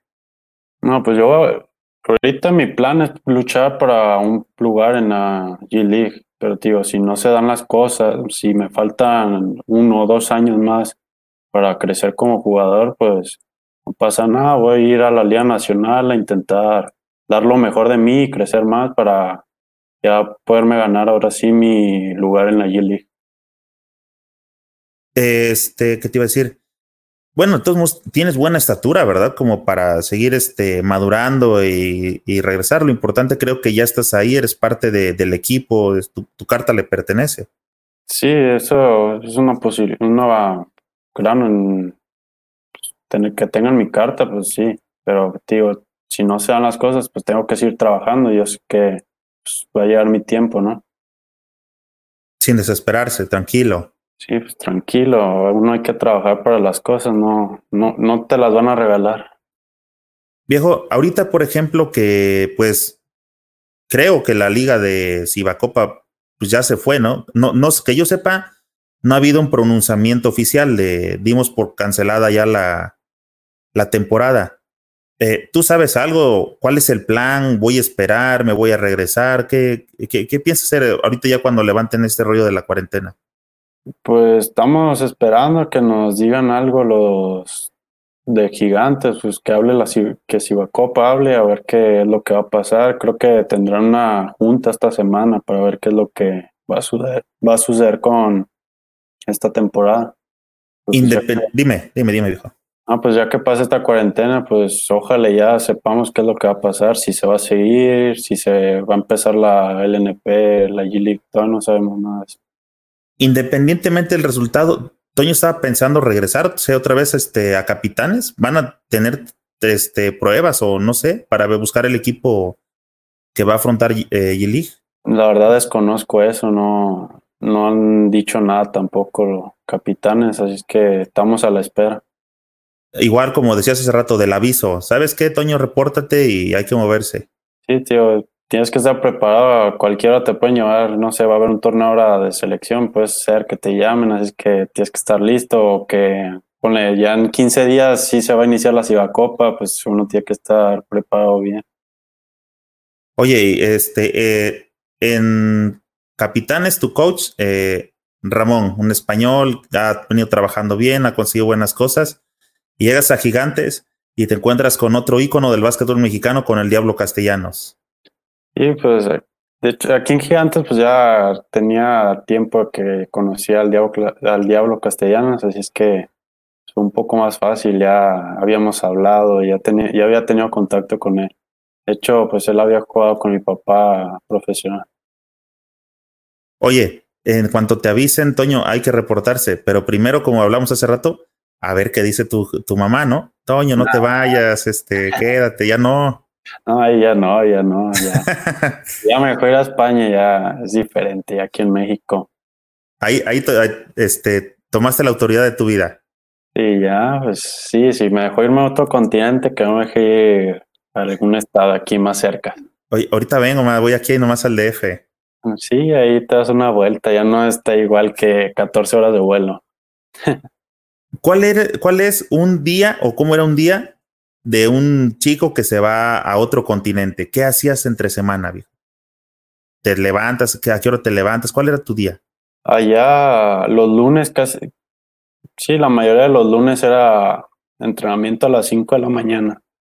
Nos levantábamos, íbamos a entrenar, ya regresamos, nos bañamos ahí mismo en la cancha y directos a la escuela. Ya de la escuela pues era llegar a comer, descansar un rato, hacer tareas hacer gimnasio y en la, y en la noche otra vez a entrenar. Y los demás días era lo mismo, no es que no íbamos a los entrenamientos a las 5 de la mañana. O eso podía variar, a veces te decía el director, ahora te toca ir a ti obligatorio, a veces hacía entrenamientos opcionales a las 5 de la mañana. Los días que podíamos salir allá eran los sábados a veces, y a veces no porque teníamos juegos. Así es que Puede ser que algunos fines, algunas semanas no tuvieras nada de descanso ni tiempo para salir. Eso te iba a preguntar, ¿y en un día de juego cuál era la rutina? Casi siempre eran como a mediodía los juegos, así es que uno se levantaba, desayunaba, comía y se iba al juego y ya regresaba si ya era tarde, ya no podía salir porque dan un límite de, de, tiempo para salir. Tenías que llegar a las 8 de la noche Si pasabas de las 8 te castigaban. ¿Ponías en peligro como la beca o algo así de violar las reglas? No, no te, no la ponías en peligro, pero más bien te ponían que a recoger la cocina o, hay ah, varias cosas como para que no volvieras a llegar tarde. Oye, ¿y un día en el profesional? Un día en el profesional, tío, ese puede variar porque a veces puede que hay entrenamientos en la mañana o puede ser en la noche, así es que ahí depende cómo se van acomodando los tiempos, vas haciendo tus cosas. Viejo, ¿qué planes hay eh, en, respecto a selección mayor? Pues mi plan es, ya tuve la posibilidad de haber ido a los Juegos Centroamericanos en Barranquilla. Me tocó ir pues con Gustavo Ayón, Orlando Méndez, Alex Pérez, Paco Cruz, varios jugadores que de gran nivel. Y pues la verdad quiero volver a jugar con la selección, pero ya ahora sí teniendo mis minutos y ser llamado acá a concentración. ¿Te novatearon? Sí, muy feo. ¿A ti y a quién? A mí y a Gabriel Vázquez. Ah, ok. ¿Qué fue este? ¿Rape? No, nos hicieron un corte y medio feo para el primer juego. Ya hasta, ya hasta el segundo juego nos dejaron raparnos bien. Este, ah, el primero lo jugaste así, mal hecho. Sí, nos fuimos así con el corte mal hecho, nos hicieron unas rayas ahí bien feas. Y cuando llegabas al calentamiento de volada, todos se dieron cuenta quiénes eran, ¿no? Sí, se dieron cuenta y al final te nos entrevistaron que por qué traíamos el pelo así. Pues, no, Pues son experiencias bonitas, pero pues al momento sí te da un poco de pena, ¿no? ¿Qué les dijiste? Es que ustedes no saben, son cortes de España, no están listos para esta conversación. Sí, son cortos modernos, no saben todavía. Están chavos. ¿Y quién se encargó de, este, de, someterte a ti? ¿Todos? Sí, hay todos, pero hubo dos o tres que fueron los que le dieron. Los que siempre ponen el desorden, ¿verdad? Sí. Oye, este, Toño, perdón, mira, vamos a, seguir con la charla. Le digo la, aquí a la gente que regularmente cuando la gente está tranquila en los comentarios es porque pues no sé si la charla está bien o no, pero tengo unas preguntas por acá que ya tengo como de, este, de reserva. Ah. Creo que también como tu trayectoria hasta ahorita es, es este, bueno, para, para muchos es extensa, ¿no? Ah, porque ya has jugado, ya tienes un buen, un buen recorrido, pero aún así sigue siendo corta, pues todavía te falta como lo, lo, lo fuerte, ¿no? Vienes empezando, vienes armando, ya hablamos de capitanes, ya hablamos de, de tu inicio, ahora tu debut en Cibacopa, que por esta situación eh, no se dio, sino creo que tendríamos más de qué hablar. Yo, yo, espero que en una próxima entrevista o en una próxima charla, no es una entrevista esto, podamos platicar de qué onda, mi Toño, y cómo te sientes en Cibacopa, ¿no? ¿Cómo te está yendo? ¿Y qué onda, mi Toño? Este, ¿Qué tal es jugar la G-League? ¿Estaría chido eso, no? ¿O qué piensas? Sí, sí, sí, me parece muy bien ya que pase todo esto y ya empieza a regresar a jugar y todo esto, ya con gusto hacemos la charla. Bueno, mira, por acá yo tengo unas eh, sencillonas, compadre, que son las que le interesan a todos los que jugamos básquet. Por ejemplo, ¿qué pasaría si Michael Jordan jugara en la NBA de ahora? No, creo que la seguiría rompiendo. No hay ningún jugador como él, la verdad. Muy diferente a los jugadores de ahora. ¿Ya terminaste de ver el documental? No, me falta ver los últimos dos. Ah, nos quedamos igual. Fíjate que Hoy, este, mi Toño, la, esta charla de ahorita, el podcast, estuvo peligrando porque como a eso de las tres, que fue cuando me di cuenta de que ya empecé a preparar la charla y todo el rollo. Sí. Y que me doy de cuenta que no tenía datos, o sea, no, eh, no, había, no había internet. Y ahí me tienes este, reportando la, oiga, y el internet y dije, le, pues le voy a hablar al Toño. Y dije, no, mejor aguanto al rato. Y estoy hablando varias veces. Y como eso de las, un poquito antes de que empezáramos. Sí. Y jaló, llegó sin broncas. Dije, mira, este, ya estaba que, que la íbamos a ver. Entonces ya no tuve chance de ver los últimos dos episodios. Pero yo creo que me los voy a recetar mañana ya con, con calma para disfrutar la serie bien. Mi Toño, ¿cuál es tu modelo de tenis favorito? Los Jordan, los Jordan 11. ¿El Concord? Mm, cualquier Jordan 11, la verdad no tengo uno Ese, ese fue el modelo, el Jordan 11 se llamó el Concord. Ya salió en el de Charol, pues. Sí, el de Charol ese. Ah, ese fue, ajá. ¿Y cuál es el modelo más feo que has visto? Mm, pues hay varios Jordan que no me gustan, pero la verdad no recuerdo qué, qué números son. Bueno, pero independientemente de, de que sea Jordan o no. Así feos. Ahorita no se me viene ninguno a la mente. ¿Cuál podría ser? No, pues si no te acuerdas, no pasa nada, compadre. Oye, ¿usas protección para los tobillos cuando juegas? No, ya no. Cuando inicié en mis Olimpiadas, sí, siempre me vendaba los tobillos. Ahorita de vez en cuando sí me pongo vendaje, pero no son en todos los partidos. ¿Doble calceta? Nada. Nada, con una sola. Me incomoda cuando juego con doble calceta, siento como que el pie muy apretado. Sí. ¿Cuál es el tapón más humillante que te han puesto? Mm, el tapón más humillante. Creo que fue en Chivacop, ¿no? ¿Cuál podría ser? En...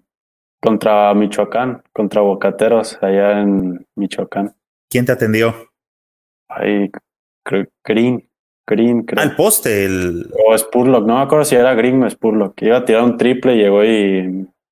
¿Cuás? El balón para los aficionados. Eh, Toño, de lo poco que has visto porque has estado fuera y pero ya tienes una perspectiva de cómo funciona el básquetbol en otro lugar, ¿cuáles son las tres cosas que modificarías del básquetbol en México? ¿Qué mm, cambiarías para que el básquet eh, mejorara? Abrir escuelas y la primera sería abrir ligas desde infantiles, pero ligas buenas, que sean a nivel nacional que ya es que ahora se están empezando a cortar ya esas ligas, los nacionales y todas esas cosas. Ok. La segunda sería como que darle más, más marketing a la AVE para que la gente se, se meta más a todo este tipo, porque la verdad sí hay mucho nivel en la liga universitaria. Pues la tercera, pues, creo que abrir ya la tela abierta a todos los partidos de básquetbol. Creo que sí hay mucha afición en México y eso ayudaría demasiado, que la gente pueda ver los partidos, empiece a ver que sí hay nivel, hay buenos juegos para que empiece a asistir a los estadios.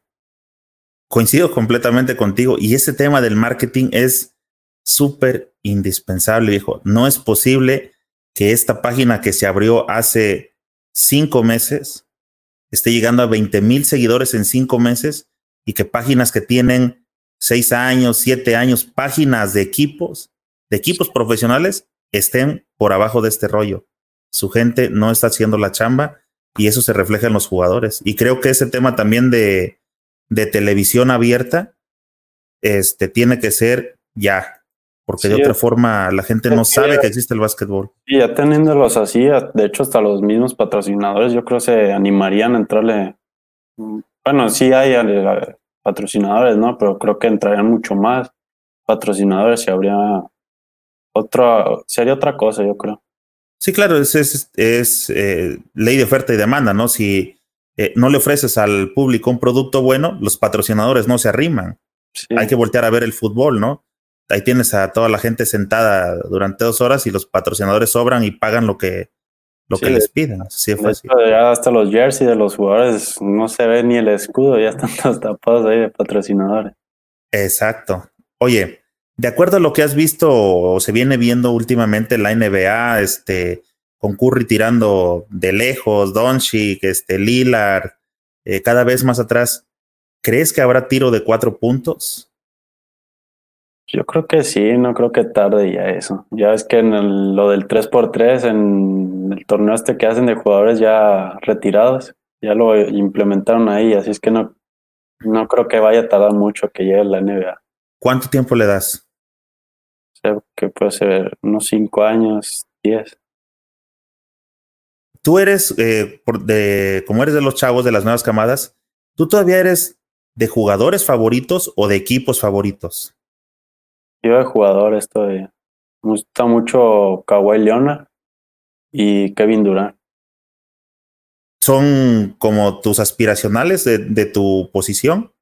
Sí, es que Kawhi Leonard me gusta mucho porque es muy completo. Tiene defensa, tiro, ataca, pase. Unas manotas. Eso sí. Pero sí lo veo un jugador muy completo. Y Kevin Durant, pues la verdad, me gusta mucho su ofensiva. Oye, ¿Jordan o LeBron? Jordan. ¿Doncic o Antetokounmpo? Doncic. Este, ¿Kawhi o Durant? Kawhi. ¿Nájera o Ayón? Pues, Ayón. A mí Nájera no me tocó verlo jugar, así es que Ayón. Creo que esa discusión siempre, este, a veces por lo lo romántico, ¿no? De Nájera, jugó NBA, pero realmente los números que ha demostrado a Young y las campañas que hizo en Real Madrid no están como para menospreciarlas, ¿no? Aparte con el triunfo de, de, los 12 guerreros. Sí, eso más que nada, yo creo que eso es lo que le ha dado mucho más plus, ¿no? Todo lo que hizo con, lo, con esto de los 12 guerreros fue algo que a todos nos llegó. Donde me quedé. Oye, eh, ¿España o Guadalajara? ¿En qué aspecto? ¿Qué, qué, qué, te gustó más? ¿Qué, ¿Dónde te sentiste más cómodo? ¿Dónde te sientes más cómodo? No, pues aquí en Guadalajara, porque aquí está mi familia y es mi casa. Oye, ¿cuál es tu gusto culposo? Me doy cuenta que luego la nueva cama no sabe cuál es tu, eh, qué significa gusto culposo. ¿Tú sí? No, tampoco. es como eh, algo que te gusta, pero que te remuerde un poco por dentro la, la conciencia de que te guste o te da penita de que te guste. No sé, mm. que digas, ay, me da pena, pero me gusta la banda, o no sé. o me pues siento a ver novelas con mi mamá, no, no sé, no tengo idea. No, nunca me había puesto a pensar eso, eh. Ok, ¿no hay nada que te dé penita que la gente sepa que te gusta? No, la verdad no. Lo que sea, soy muy abierto, la verdad. Ok. Banda, dime. No, que no me da mucha pena, no me da pena eso. Ok. Banda o reggaetón. Banda. Chivas o América. ¿Mande? Chivas o América. Ah, Chivas, ¿qué pues? Chivas o Atlas. Chivas, yo soy Chivas. Ok. Me hubiera gustado jugar como. Mm, como Novisky. Si no fuera basquetbolero, ¿jugaría? Fútbol, yo creo. ¿Faul y cuenta o mejor un triple? Mm, Faul y cuenta. ¿Quién es tu jugador favorito de México? Eh, Gustavo Ayón. ¿Has escuchado hablar de las Merces? Sí, sí, tuve la oportunidad de jugar dos. ¿Dónde? Una fue en Puerto Vallarta y otra en otra playa cerca de Vallarta. ¿A cuál fuiste? ¿Al Classic? Sí. ¿Y qué tal? Creo que perdimos la final contra los de ahí, el que hace la, el torneo ese. Los canadienses. Sí, contra ellos. Se pone bueno, ¿verdad? Sí, se pone bueno, ¿no? Y estaba muy bien el ambiente, estuvo a gusto. Sí. Eh, de, de, lo que has escuchado del básquetbol mexicano en general, ¿cuál sería tu cinco ideal? Mi cinco ideal. Eduardo Nájera, Orlando Méndez, Paco Cruz, eh, Gustavo Ayón y Elvirito. Ok, es un eh, cinco reciente, por así decirlo, ¿no? Sí, la verdad, digo, como ¿No viste a los anteriores? Sí, como empecé en la secundaria, la verdad no, no tengo mucho que eh, veo básquet. De acuerdo a, tú ya conoces a, la nueva camada, ya conoces a Gael, al Willy, ya conoces a toda la banda. Dame tu cinco ideal dentro de cuatro años. Cuatro años. A ver, de uno, Brian Urrutia, Diego Willis, Gael Bonilla, eh, son cinco, puede ser este Reyes. Alex Reyes se llama, creo, el, de Sonora. que fue a. ¿Quién, Brian Ceballos? No, el que fue a los Panamericanos. Alex Reina. Ah, Alex Reina. Y Un 4, ¿quién podría ser? Un tal Toño Álvarez, ¿no crees? También Toño Álvarez. Nos vas a quedar mal porque este podcast va a quedar guardado aquí en los este Ah, eh, en el canal y eh, YouTube, viejo Ed. Nos vamos a acordar de esta, de esta charla. Estamos trabajando para eso. ¿Dennis Rodman o Draymond Green? Ah, Rodman. El Green es muy payaso, se me hace. Espérame, déjame paso por acá, es que tenía atrás. ¿Te acuerdas cuál fue tu mayor cantidad de puntos hasta ahorita en un juego? No, la verdad no me fijo mucho en eso. No, no recuerdo.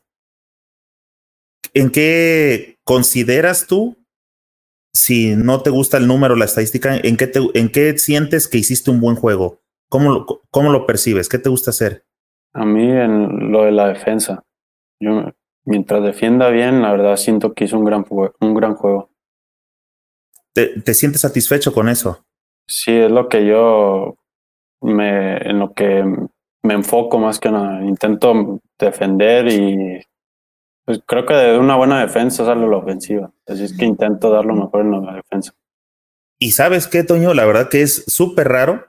Este, creo que comparto un poco de esa forma de sentir porque este, pues yo juego amateur, ¿no? Y me doy cuenta de que varios camaradas en cuanto terminan los juegos son de, son de este, cuántos puntos metí, cuántos triples eché y todo ese tipo de cosas, ¿no? Sí. Pero en realidad no se dan cuenta qué generaron adentro del, del juego, cuántos balones perdieron, cuántas veces les comieron la puerta trasera, o sea, son Sí. aspectos que no analizan. Que sí, pone, metes 40 puntos, pero también tienes que fijarte a ver cuántos puntos te metió el que estabas defendiendo. Ahí es cuando te das cuenta que la verdad sí importa defender. Si no, pues imagínate, ahí vas 40-40, pues al final es aventar una moneda al aire a ver quién gana. Exacto. Y es algo que que me ayudó en España, como allá en los torneos se hace con mucha estadística, ahí te sacan más menos, todo bien. Algo que me ayudó mucho allá y es lo que yo me fijo aquí cuando llego a México. ahí trabajan esa parte de la que le llaman valoración, ¿verdad? Sí, allá sí la, la trabajan mucho. A cualquier torneo que vayas hay estadísticas. De hecho, me tocó jugar el Adidas Next Generation, que es como la Euroliga, pero de categorías menores. Y ahí salías de los juegos y había una mesa donde la gente podía ir a agarrar sus estadísticas y ahí venía todo. ¿Pedías la tuya? No, tío, había una mesa y tú puedes llegar a agarrarla y ahí, de hecho, tengo como tres estadísticas de los juegos que, tu, que jugué ahí, ahí las tengo guardadas en mi ¿Y cuarto. cómo andabas? En rebote, me fue muy bien en rebotes. En puntos no tanto, pero rebotes y robo y asistencias fue algo que sí, me fue muy bien. Dicen que un- este, una asistencia hace feliz a dos personas, ¿no? Pues claro. Al que la da y al que la mete, y, la- y las canastitas solamente hacen feliz a uno. Así es. Y los robos también hacen feliz a todo el equipo. Exacto. Oye, más al entrenador, ¿no? Claro, a todos. Toño, ¿televisión o YouTube? Ah, televisión. ¿Cuál es tu aplicación preferida y por qué TikTok? Nah, no, no, no es TikTok. No, no he descargado la aplicación. así es que ¿Cuál es tu, tu preferida? Instagram? Para ser basquetbolista hay que ser. Pues, eh, ¿cómo se dice? Dedicado. ¿De qué artista comprarías un CD original? Mm, Julián Álvarez. El Toño, para ligar, ¿prefiere en persona o por Tinder? Ah, en persona. ¿Españolas o mexicanas? Uf, está difícil, ¿eh? Pero ¿Está español- difícil? ¿Esa, sí- ¿Esa está difícil? Sí, pero pues españolas. Ande. Oye, y, y mira que Guadalajara está bastante bien, ¿eh? debe ser una decisión. Sí, pues es Este- que también donde estaba había, había, pues, españolas y latinas, así es que había combinación ahí. Ok. Oye, antes que hacer un video de TikTok, prefiero. Eh, hacer un video en YouTube. eh, Toño, dentro de lo poco, mucho que te ha tocado platicar con los medios aquí, con los que andamos aquí de novatos haciendo este tipo de charlas, ¿cuál consideras que es la pregunta que nunca te han hecho y que te gustaría responder? O que dices, ¿por qué no me hacen esta pregunta? Tengo ganas de decir qué. Sería, ¿qué es lo peor que me ha pasado? ¿Como que como jugador? Pues en el ambiente del básquetbol, yo creo. ¿Y qué, qué, qué, te, qué te ha pasado, viejo? ¿Qué, ¿Qué ha sido lo...? Pues perdí a mi hermana porque iba a un torneo y pues es algo que estaba en medio del básquetbol, yo estaba en España y es algo que a mí me ha motivado mucho esto. Pero... Eh, creo que la gente no sabe mucho de que pasó este accidente y pues es algo que yo creo que estaría bien que lo supieran, ¿no? ¿Es mayor que tú? ¿Es menor que tú? Era un año menor que yo. ¿Estaba jugando ya también? Sí, ella jugaba básquetbol. De hecho, iba con su equipo a, a un torneo y ahí tuvieron el accidente y mi hermana y la asistente y una compañera más fallecieron. ¿De, ¿De, qué equipo fue, viejo? Creo que me suena algo de... ¿Era con, con Pumas o Puebla? Iban a Puebla. Ah, eh, fíjate que alcancé a escuchar de esa noticia. Ya tiene algunos años, ¿verdad? Ya va cinco años, creo. Sí, supe de esa, de esa noticia. ¿Ella empezó a jugar antes que tú, después que tú? No, después que yo. Casi siempre lo que yo hacía, ella iba, lo hacía. Competencia. Sí, cuando yo iba, cuando jugaba fútbol, de hecho ella iba a entrenar conmigo y así. Siempre andamos juntos. Cuando empecé a jugar básquet, pues también empezó a jugar básquet. Así es que como que ahí me quería seguir. ¿Tienes eh, más hermanos, hermanas aparte? Sí, tengo una hermana más chica, va a cumplir 18. ¿Eres el mayor entonces? Sí. ¿Y, y cómo se llama este, tu hermana, la que jugaba, la que falleció? Eh, Laura Valeria. Laura, pues mira, este, ya que andas por acá en el, en el podcast y que tú decidiste este, tocar el tema de tu hermana, pues este, eh, vamos a incluirla aquí en el podcast. Qué bueno que salió su nombre porque al final de cuentas, pues va a quedar grabado por aquí y este, pues que sea una buena motivación, compadre, para que eh, supongo que siempre te quiere ver bien y te quiere ver en capitanes, así que este, tienes que echarle los kilos para, para no quedarle mal a tu hermana, ¿no? Estoy seguro que sí, te va a apoyar ahí al Juan de la Barrera. Es algo que me motiva cada partido, siempre que me persino, rezo, pues le pido a ella que nos vaya bien, que me ayude a dar lo máximo a mí. Son cosas que pues, a mí me motivan y pues creo que es algo que la gente no sabía y pues por eso te lo quise compartir. Oye, y, y qué chingón, compadre, por acá te, te agradezco mucho, tío, y vamos a, a, qué bueno que entró aquí porque es un poco podcast eh, basquetbolero y pues ella como buena aficionada, pues claro que tiene que estar aquí presente en el, en la charla que dio su hermano. Así que este, pues vas a tener que aplicar cuando, escucha bien lo que te voy a decir, mi Toño. Cuando no. debutes en G League, cuando debutes en G League, vas a tener que aplicar la que vemos que hacen los de NBA, que escriben algunos nombres en sus tenis nuevos que van a jugar. Y ahí en ese debut es cuando vas a tener que escribir el nombre de tu hermana. ¿Sabes? Ese va, tu debut de G League se lo vas a dedicar a ella, viejo. Sí, claro, sí, vamos sí, a hacer. Sí, yo creo que es algo que también no he compartido, que el 8 lo uso de hecho por ella. Qué chingón. Si la gente se pregunte por qué el 8, pues ya saben. De hecho, fíjate que hay una pregunta que siempre hago y ahorita hasta que estamos hablando de esto se me fue porque siempre les pregunto eh, si tienes un ritual y cuál es el ritual que haces antes de entrar al juego. El ritual que hago es persinarme, pedirle a mi hermana que pues, nos ayude en el juego, que todo salga bien y que me ayude a dar el máximo. Oye, que me ayude y que no falle las de abajo, no las que estoy solo. Y todo eso es lo que le pido y pues se le dedico cada juego. También cuando termino el juego, me persino y pues le doy gracias. Viejo, eh, para cerrar, siempre les digo, ¿a qué jugador de la nueva camada me vas a mandar para la próxima charla basquetbolera? Ya quedamos al Galboni y ahorita le escribo. Quién sabe si andará por aquí todavía, pero es difícil ese compa, pero. Creo que sí, anda aquí en México. Voy a hablar con él a ver qué me dice. Ya está. Viejo, eh, mi Toño, muchísimas gracias por haber estado acá con nosotros. Este, tuvimos un, un, buen de audiencia, creo que la gente te sigue, quiere saber de ti. Y sobre todo, hay muchísima gente, yo te lo platicaba, que están entre ser prospectos porque en realidad todavía han, han hecho una buena, han, han tenido un buen inicio, pero siendo honestos, todavía no han dado el salto que, que toda la afición estamos esperando que pueden dar, ¿no? Y, y, creo que estás en esa, en, en esa camada de que seguimos esperando, vamos a estar atentos a que a los 21 años el Toño pueda despegar, porque si le va bien al Toño y le va bien a la selección, pues nosotros estamos contentos viendo desde acá apoyando, ¿no?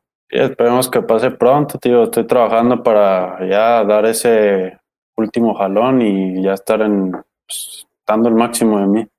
Oye, ya hace rato ahorita me acordé y dije, a ver, le voy a tirar esta al Toño. Ya que dijiste que estás mejorando en tu tiro de tres y todo ese rollo, voy a hacer un compromiso de que ya que pase la pandemia, si llegamos a coincidir en alguna cancha, ya por ahí me retea este, ¿cómo se llama? A, al Moy Andriasi, porque también que es tirador y, ay, pues ya ves que ganó el concurso de triples. Sí, pues el güey también me chingaba a mí en los entrenamientos, ahí nos poníamos a competir a veces. Ah, pues también, y va para ti también, si llegamos a coincidir en una cancha y hay espacio y no interfiere con tus este, entrenamientos, vamos a llevar la cámara y nos vamos a echar este, unos tiros, un tiros de triples y el que pierda paga los chescos, ¿te late? Ah, ya quedamos, sí. Ya está. Este, Toño, muchísimas gracias por haber estado aquí, que qué chingón que, accediste, viejo. La verdad, una persona este, muy sencilla, de volada, no me costó mucho trabajo este, platicar con, con Toño. Qué bueno que te animaste a venir, viejo. Y pues te dejo aquí a la, a la gente para que te dirijas a ellos, les agradezcas, no sé lo que les quieras compartir para cerrar este podcast basquetbolero con Antonio Álvarez. Mi Toño. Ah, pues muchas gracias primero a ti por la invitación y gracias a todos los que se pusieron en contacto y vieron este en vivo. Y pues cualquier cosa me pueden seguir o escribir en mi Instagram y ahí cualquier duda que tengan sobre, no sé, ir a España o cómo mejorar, no pasa nada y mándenme un mensaje y con gusto las contesto. Esperemos que no sea la última vez que nos echamos una platicada por acá. Vamos a platicar después de cómo te fue en Copa, qué se siente estar en la G-League y a ver qué más hay para platicar. Está bien, con gusto ahí me contactas y con gusto nos, nos conectamos. Y muchas gracias. Buenas noches. Muchas gracias a todos por haber estado acá nuevamente. Échense un clavado aquí en el canal, en YouTube. Somos el canal más grande de México, somos el segundo de Latinoamérica. Entonces, por favor, escríbanme sus comentarios y ahí pónganme a quién les gustaría que le estemos dando seguimiento. En YouTube no se les olvide suscribirse al canal y activen la campanita. Viene una opción donde parece que se mueve. Activen esa. En iTunes, Evox, en Spotify y en las demás plataformas de podcast Síganos para que les lleguen las notificaciones al instante. Asegúrense de darle me gusta y compártalo con sus amigos para que cada vez seamos más los que integramos esta comunidad basquetbolera. Nos vemos pronto en alguna cancha.